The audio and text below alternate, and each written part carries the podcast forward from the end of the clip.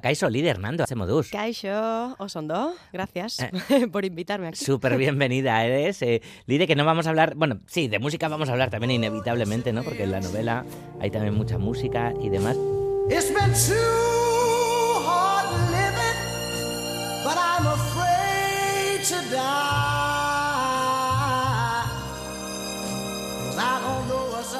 Escuchamos a Sam Cooke, A Change Is Gonna Come, líder Hernando. Yo no sé si era muy evidente comenzar con, con esta canción. No, pues me ha encantado, porque siempre me encanta escuchar esta canción, no me, no me aburro de ella. vale.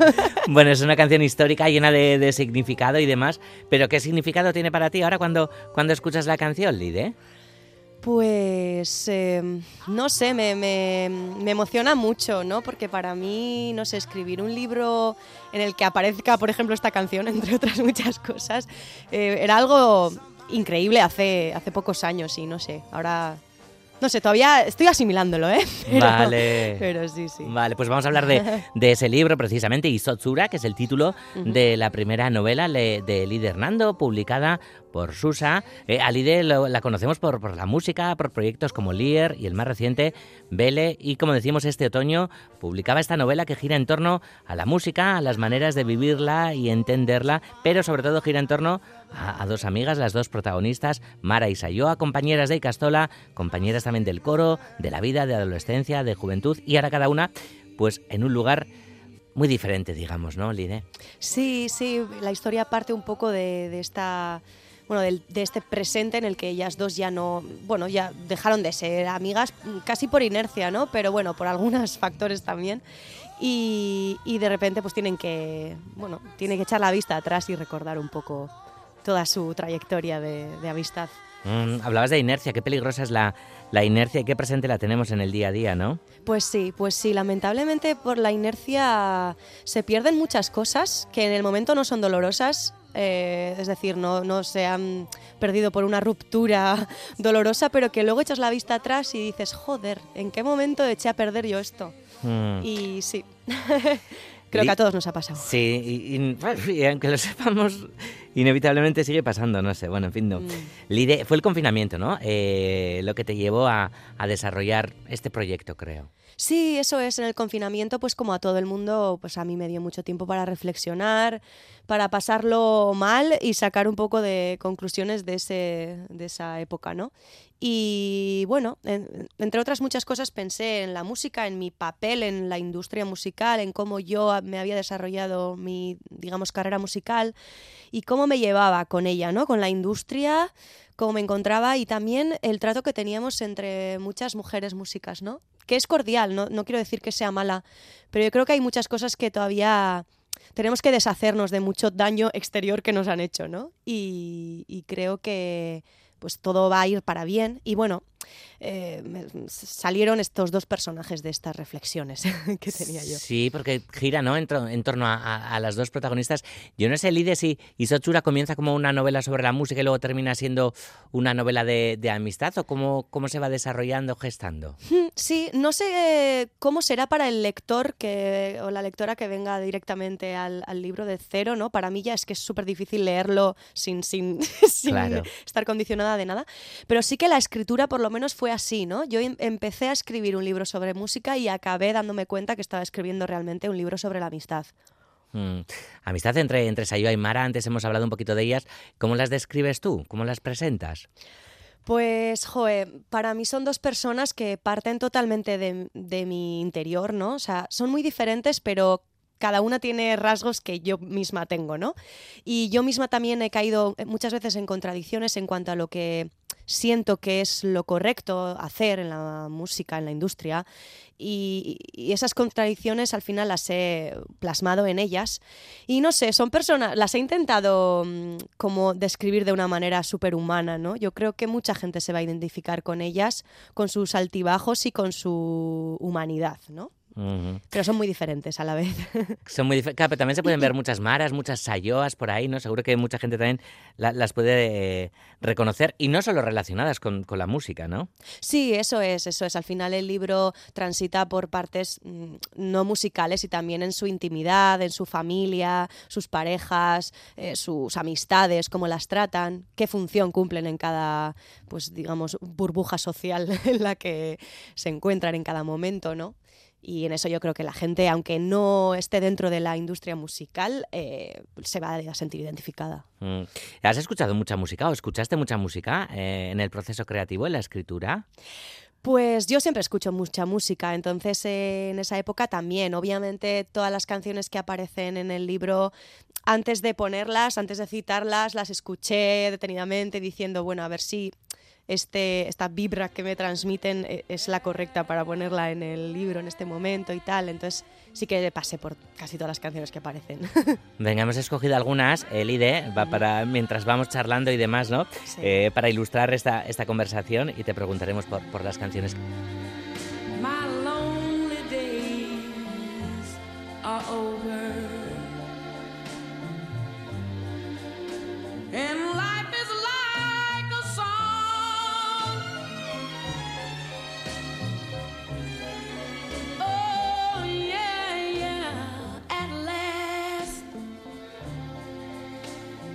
Atlas con, con Eta James, ¿qué es para ti esta canción, Lide? Uf, pues bueno, como se ha podido comprobar en estas dos primeras canciones que he puesto, pues soy muy amante del soul, del soul clásico y bueno, especialmente para mí Eta James es eh, un icono imprescindible, ¿no? Me encanta su carisma, me encanta su biografía, o sea, eh, por todo lo que pasó y, lo que representó en los 60 y no sé, me gusta mucho. Y esta canción quizá para mí es la más representativa de ella. Mm. Eh, en la novela Lide, en Isotsura, eh, bueno, hablábamos antes ¿no? de, la relación de amistad, de la música y demás, ¿no? Hay como mucho de social y tal, pero también hay, hay un enganche constante ¿no? con, con el público, con, con, la gente lectora y demás, no sé. ¿Has querido trabajar precisamente un, un hilo no sé si es tanto como suspense, bueno, sí, ¿por qué no? ¿no? Que, va desembocando, ¿no? Va llevándonos ahí la novela página a página. Sí, claro, aunque el libro no sea de suspense, es más bien, digamos, un drama, bueno, drama realista, que también tiene un poco de comedia a veces, incluso. Pero sí que lo trabajé de, ese, de esa manera, porque, bueno, el libro empieza con una, bueno, no sin hacer spoilers, pero bueno, un acontecimiento que hace que las dos amigas, que ya no son, no son amigas, pues tengan que retroceder y eh, desde el principio un libro, el libro plantea un futuro en el que ellas dos se tienen que reencontrar. Entonces, para mí era importante que aunque el lector sepa qué es lo que va a pasar al final, es decir, es inevitable que se van a tener que encontrar, eh, trabajar todo ese transcurso eh, para sentar las bases para que el lector ya una vez ellas se encuentren sepan por qué cada una actúa como actúa, ¿no? Mm. Y cómo esa, ese encuentro pues, es más tenso de lo que debería ser. Ya. Hombre, a veces también, ¿no? Se duda, dices, ¿acabarán encontrándose o no, no? También con esas jugadas, supongo, también, ¿no? Sí, también, también. Aunque, bueno, en mi cabeza obviamente no existía esa posibilidad, ¿eh? O sea, era como, bueno, se tienen que encontrar para darle también un poco de satisfacción al lector. pero, pero bueno, eh, ahí está un poco la incógnita de, cómo va a ser. Cómo va. Yo creo que más que si se van a encontrar o no, la incógnita es cómo va a ser. ¿Cómo va a ser ese encuentro? Eh, hablabas de, drama realista, ¿no? También de, comedia, así que te voy a hacer una pregunta cómica sobre el, eh, drama realista. Eh, ¿La distancia, Lide, son heridas abiertas o es la distancia la que va abriendo heridas? Uh, menuda uh. pregunta. Madre mía. A ver, yo creo que algunas distancias se ponen porque ya hay unas heridas abiertas, ¿no? bueno, que, que, que, no, que al final te duele, ¿no? El, verle a alguien o el reencontrarte con alguien. Pero luego también es verdad que hay unas distancias, como hemos dicho antes, que se producen por inercia y de repente te das cuenta, pues en los pocos momentos en los que te reencuentras con esas personas que igual emocionalmente estáis en diferentes puntos, ¿no? A mí me ha solido pasar alguna vez de encontrarme con una amiga del pasado que, bueno, se terminó, bueno, no se terminó, sino por inercia dejamos de, vernos y al encontrarnos igual a una le hace más ilusión que a la otra, ¿no? Es palpable que, a una persona le hace más ilusión que a la otra el reencuentro.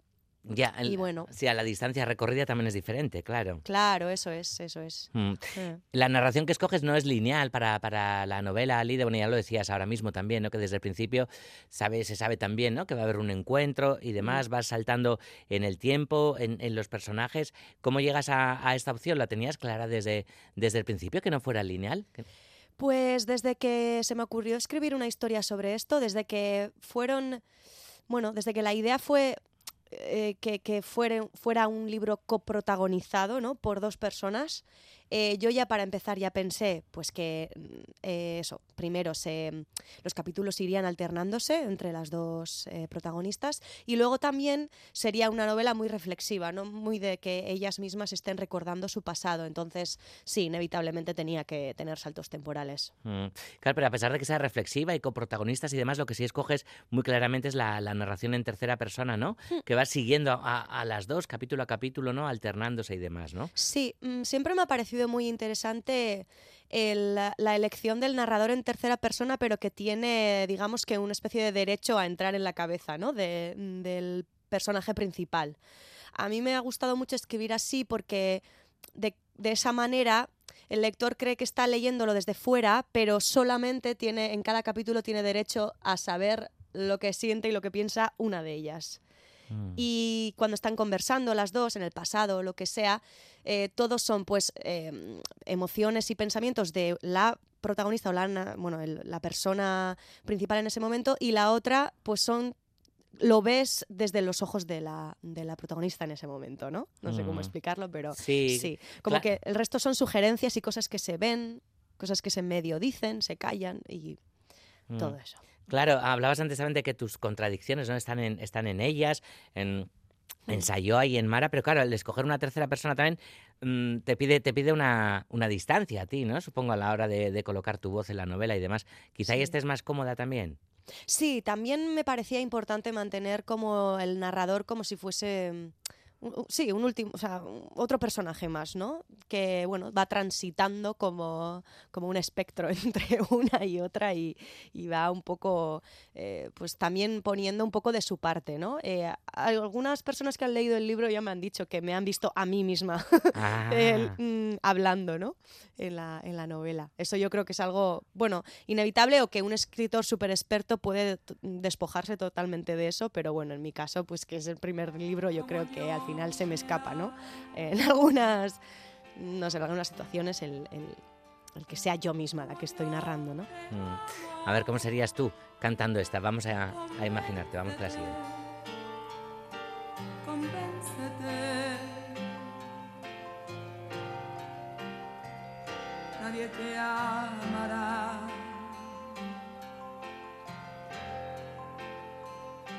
Como yo ¿Has cantado alguna vez esta en público, Lide? Pues la verdad es que no. pero en casa sí. Claro, eso- eso nos lo daba casi por hecho, sí. Sí, joder, es que a ver, yo creo que se habla muy poco de las folclóricas aquí, ¿eh? Eh, en Euskal Herria en general tenemos como cierto, ¿no? Vergüenza de, de- de Sí. reconocer que nos gustan, pero a mucha gente le gusta. Claro, pero, pero hay algo de eso también, creo, ¿no? En, en la novela, en, en Isotsura, de, de quitarse ciertos complejos, ¿no? Sí. Eh, quitarse un montón de, de prejuicios. A veces lo llamamos, no sé, creo que por taparlo también, o guilty pleasures y demás, ¿no? Sí, ya, eso es. ¿Por qué guilty? No tiene ningún sentido, la verdad. ¿No? Pero sí, sí. Somos muy así, muy, muy de aparentar cosas y, y en el libro también se, se- bueno, he intentado plasmar un poco ese sentimiento, ¿no? De, de según que ciertas personas con qué estatus social eh, tienen que tapar un poco su, su forma de ser Mm, real. La apariencia y demás, ¿no? Ahora que nos hemos derretido un poquito con, con Rocío Jurado, hablemos de, del título, Isotsura, Lide, porque sí que está, ¿no? Urto Aurretic, una canción muy presente y demás, ¿no? Sí, al final, bueno, el título fue realmente eh, lo último que se puso eh, al libro y una vez terminado y un poco después, o sea, casi en la edición. Y mm, bueno, sí que es verdad que, tan- que el hielo es algo que se menciona mucho en el libro, el Mm. hielo, el, el agua, las corrientes. Y yo quería algo relacionado con eso. Y al final me pareció, me pareció un término bonito, ¿no? Ese hielo, agua, hielo, ¿no? es que, eh, que no sé cómo traducirlo, pero sí, es una manera de transición entre el hielo y el agua, que es un poco, pues el hielo mientras se está derritiendo, el agua mientras se está congelando y es una, como una situación súper efímera. Mm. Lidia, hablamos de, de primera novela, pero tú ya eh, eh, venías escribiendo de, de antes y demás, ¿no? Que aunque no lo hicieras públicamente, ¿no? Sí, eso es. Yo la verdad es que escribo desde pequeña y he hecho muchos intentos de... Porque siempre se me ocurrían historias para novela, ¿no? Entonces, claro, pues de pequeña, pues con la poca disciplina que tienes, pues vamos, me salía de todo. Y, y bueno, luego hice un máster también en creación literaria, que fue un poco un año de mucho aprendizaje, pero también me metió mucho miedo, ¿no? De, uff, no sé si sirvo yo para esto. Y entonces lo aparqué durante un tiempo hasta que he vuelto a, a tener ganas de escribir. ¿Y cómo sientes la relación entre, entre la música y, y- y la literatura? Hay, hay para quien fue un sacrilegio y demás, ¿no? Hay el Nobel de literatura, ¿no? Para, para un músico, para Dylan Ya. y tal. Sí, a ver, jo, para mí han estado siempre muy conectados, ¿no? Es evidente, o sea, cuando haces música, o por lo menos si eres eh, letrista, eh, escribes letras y en eso te a hacer una literatura, ¿no? Muchas veces en la música lo que escribes es autobiográfico, pero hay veces que también tiras de ficción. O sea, ¿cuánta gente se ha inventado historias para escribir letras? Eh, no sé. Y, y se usa mucha poesía. O sea que yo creo que siempre ha- han estado relacionados. Y bueno, lo del Nobel la verdad es que no tengo una opinión muy clara. pero, pero bueno, para mí siempre han estado conectados. Lo que pasa es que la forma de, de- de trabajarlas es diferente. La música para mí es mucho más social y mucho más compartida. Y la literatura, en este caso, eh, la creación de esta novela ha sido muy solitaria. Claro.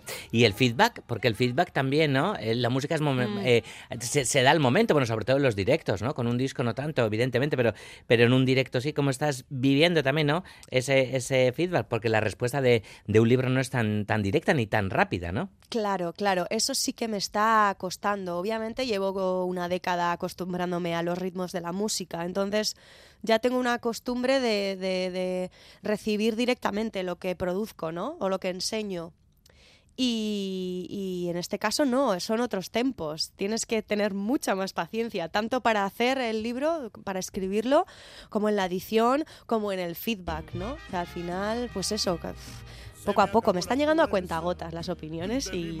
pero es otra manera, ¿no? De, de vivir lo que has creado, no sé. Voy a dejarte el mundo para ti solita. Te solté la rienda, José Alfredo Jiménez, bueno, que además en esta canción ¿no? acompaña a, a una escena muy concreta en, en- Sí. en la novela, ¿no? Sí, sí, sí. Que tampoco puedo decir. No, pero- no, no, no, no. Pero sí, hay mucho. La verdad es que eso es un libro muy musical, ¿no? En general, no solo porque cuenta sobre la industria musical, sino la propia música. Yo quiero o me gustaría que la gente que lo leyese escuchase la música mientras lee, ¿no? Mm.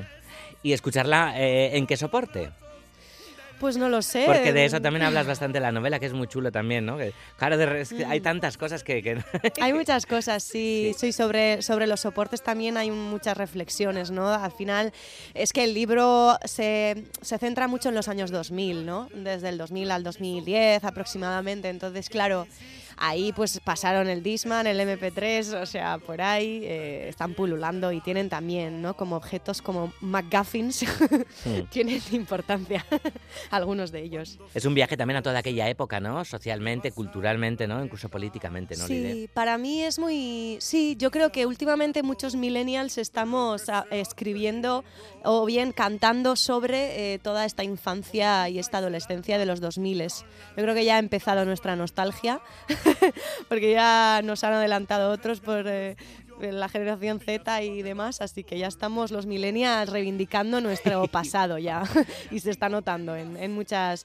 bandas que conozco o teatro, se me viene a la cabeza por ejemplo Formol, Laura Teguía Sí. que hizo este álbum Álbum, qué y maravilla. luego Merina Gris, sí. por ejemplo, que hablan mucho sobre la nostalgia millennial y, y en este libro ta- también hay mucha nostalgia millennial, la verdad. El libro se titula Isotsura, como decimos, publicado por Susa, y hemos charlado con, con su autora, con Lide Hernando Muñoz. Lide, sekulako plazera izan da, Es que ricasco. eskerrik asko zuri eta nahi duzun erarte, musu handi bat. Es que ricasco, aio.